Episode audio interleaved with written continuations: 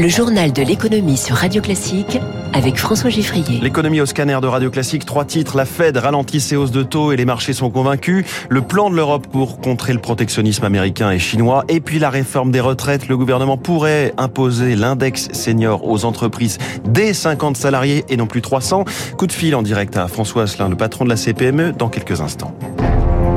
Radio Classique. Avec les annonces des banques centrales, on est comme sous, on est souvent dans le comme prévu. Cela se vérifie encore avec euh, l'annonce par Jérôme Powell, président de la Réserve fédérale américaine, d'une hausse d'un quart de point de pourcentage de ses taux directeurs. Huitième hausse d'affilée en un an, certes, mais elle est moins forte que les précédentes. Et comme toujours, ce sont les mots qui comptent plus que les chiffres. Le patron de la Fed a évoqué de nouvelles hausses de taux à venir, écartant l'idée d'ailleurs d'une baisse ensuite cette année, que beaucoup imaginent. Bien que les développements, dit-il, euh, récents soient encourageants, nous aurons besoin de davantage de preuves pour être convaincu que l'inflation ralentit durablement.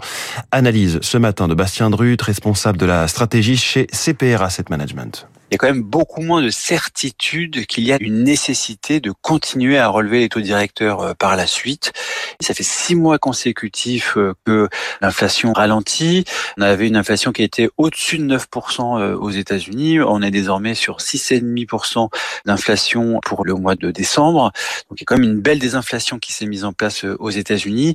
Et on sent chez Jérôme Powell la conviction naissante que l'inflation est bien en train de décélérer et qu'il y aura le moins besoin de resserrer la politique monétaire sur euh, les mois à venir. Réaction des marchés financiers, le Dow Jones s'attendait donc a priori à ce qu'a dit Jérôme Powell puisqu'il n'a pas bougé, plus 0,02%. Le CAC 40, lui, était resté prudent, à moins 0,07 à 7077 points. Le Nasdaq, en revanche, a progressé de 2%. Pour ce qui est des autres indicateurs clés, l'euro, lui, a nettement progressé hier soir. Euh, il vaut 1,10$. Le baril de Brent a reculé de quasiment 5 dollars à 83 dollars. Euh, et puis, l'autre grosse actualité de la soirée concernait également Wall Street avec les résultats de Meta, la maison mère de Facebook, Instagram, WhatsApp et Messenger. Son chiffre d'affaires annuel a certes baissé d'un pour cent à 116 milliards de dollars, mais son titre bondissait quand même de 19% dans les échanges après la clôture, car le marché s'attendait à une chute bien plus brutale et aussi il regardait le nombre d'utilisateurs de Facebook qui s'était un petit peu effrité ces derniers temps. Facebook atteint de nouveau les 2 milliards d'utilisateurs actifs au quotidien contre 1 milliard 980 euh, millions fin septembre. Meta qui souffre euh, tout de même hein, de la concurrence de TikTok, le réseau social chinois, des restrictions d'Apple sur la publicité sur ses iPhones et de la crédibilité euh, de son projet dans le métavers, crédibilité qui est assez questionnée. On reparle de Meta et de la fête tout à l'heure avec la star de l'écho Virginie Robert, présidente de Constance Associée, grande spécialiste des marchés américains, notre invité donc à 7h15. Enfin, un début de réponse européenne à l'Inflation Reduction Act, le programme massif de subvention des États-Unis à son industrie, 370 milliards de dollars, du protectionnisme. La Commission européenne dégaine sa réponse détaillée hier. Il s'agit d'un vaste dispositif intitulé Plan industriel pour le pacte vert. En résumé, favoriser l'implantation d'industries bas carbone en Europe et pour mieux les convaincre, la Commission met sur la table des allègements de charges, des aides d'État et des crédits d'impôt. Éric Cuoche.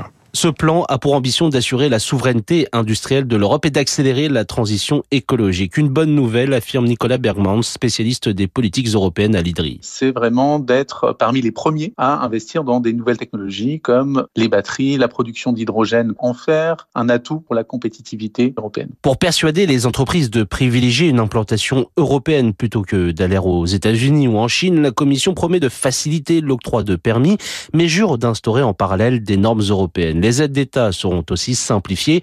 Reste aux 27 à trouver un équilibre. Il y a une vraie question de solidarité européenne. Est-ce qu'on développe des activités industrielles bas carbone dans toute l'Europe ou simplement dans les pays qui ont la capacité technologique financière de le faire aujourd'hui? Il s'agit aussi pour Bruxelles de tenter d'infléchir les positions américaines sur l'Inflation Reduction Act, juge l'économiste Christian Saint-Etienne. La proposition de l'Union européenne est utile si c'était un instrument d'une négociation stratégique avec les États-Unis qui pourrait conduire à ce que les dispositions de l'IRA s'appliquent aux entreprises européennes et vice-versa. Cette question sera sans doute au cœur des discussions lors de la visite des ministres de l'économie français et allemand à Washington le 7 février. Euh, Eric Koch pour Radio Classique, 6h49. La réforme des retraites, trois jours de débat et la fin des travaux sans avoir fini d'examiner le texte hier soir par la Commission des affaires sociales de l'Assemblée nationale qui n'a pas pu examiner 5000 des 7000 amendements déposés. Le texte arrive donc dans l'hémicycle la semaine prochaine Hier, Éric Ciotti, le président des Républicains, et Olivier Marlex, le chef du groupe LR à l'Assemblée, ont été reçus par Elisabeth Borne. La première ministre sera sur France 2 ce soir pour un nouvel exercice de pédagogie et peut-être des pistes de changement ou de quelques ajustements dans cette réforme. Bonjour François Asselin. Oui, bonjour. Euh, président de la CPME, la Confédération des petites et moyennes entreprises. Hier, le ministre du Travail, Olivier Dussopt, s'est dit ouvert à ce que l'index senior concerne les entreprises à partir de 50 salariés et non pas 300. Est-ce possible? Est-ce souhaitable?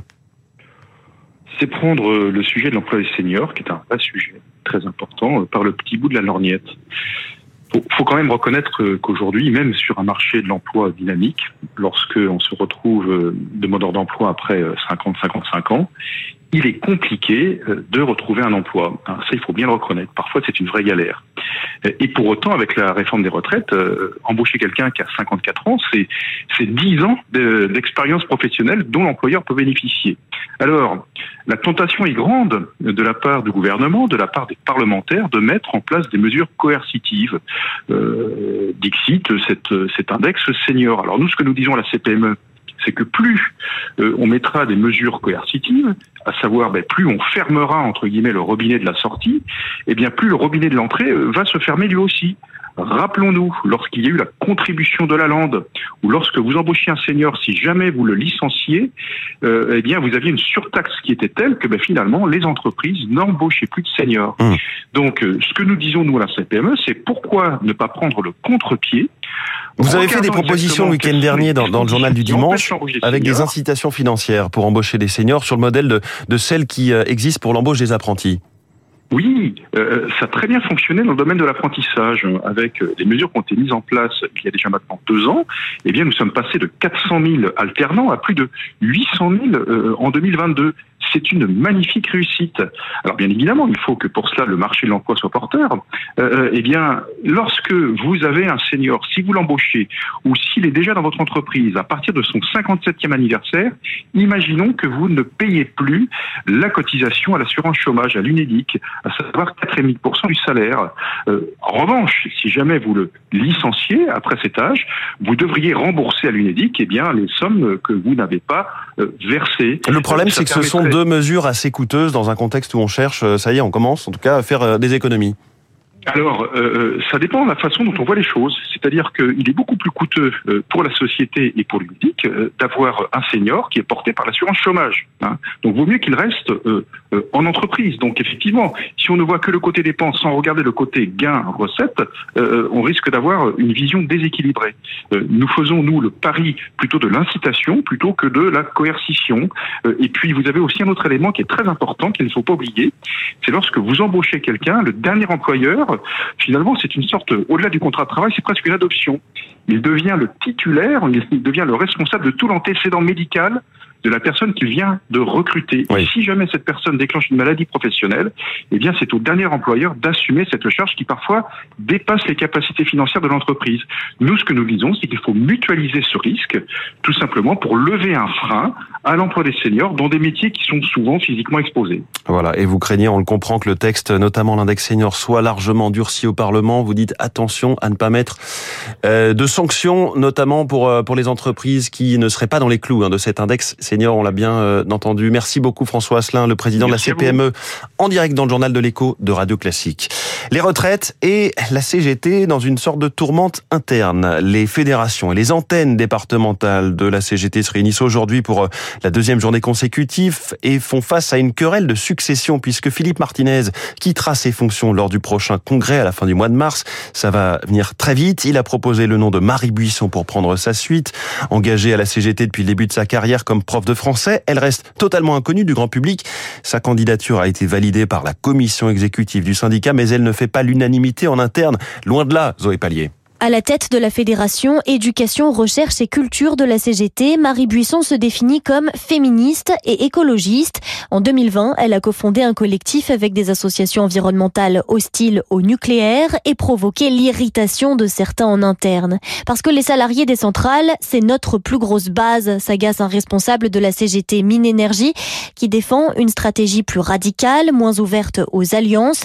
Une ligne qu'aimerait incarner le patron de la CGT des Bouches du Rhône, Olivier Il s'est d'ailleurs porté candidat à la succession de Philippe Martinez, mais manque lui aussi de soutien. La réunion d'aujourd'hui pourrait permettre de trouver une troisième voie avec peut-être l'émergence d'une autre candidature plus rassembleuse avant le congrès fin mars.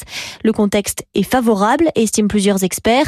La CGT n'a pas intérêt à se déchirer en pleine mobilisation contre la réforme des retraites. Et pour l'instant, le mouvement rassemble plus qu'il ne divise au sein du syndicat. Zoé Pallier. Avec l'annonce de la prise de contrôle d'Orpea par la Caisse des dépôts, c'est l'État qui devient maître à bord du leader européen des EHPAD. Est-ce que cela va changer la philosophie même d'Orpea, acteur privé. L'économiste de la santé Frédéric Bizarre n'en est pas convaincu. C'est une bonne nouvelle de court terme parce que on, ne peut qu'attendre une meilleure prise en charge des patients, une recherche euh, moins importante de rentabilité, probablement des meilleures conditions de travail pour les soignants. Mais je doute de la viabilité sur, sur le long terme. Et de mon point de vue, je n'en fais pas euh, une étape qui va relancer en quoi que ce soit le secteur du médico-social parce qu'il faut repenser complètement euh, la prise en charge, le rôle du domicile, le rôle des structures intermédiaires, le rôle des institutions en effet spécialisées pour les personnes dépendantes, évidemment avec une action très forte sur le bien vieillir. Le système est totalement inadapté aux enjeux. Frédéric Bizarre avec Azaïs Perronin, 6h55, sauvons la planète dans quelques secondes.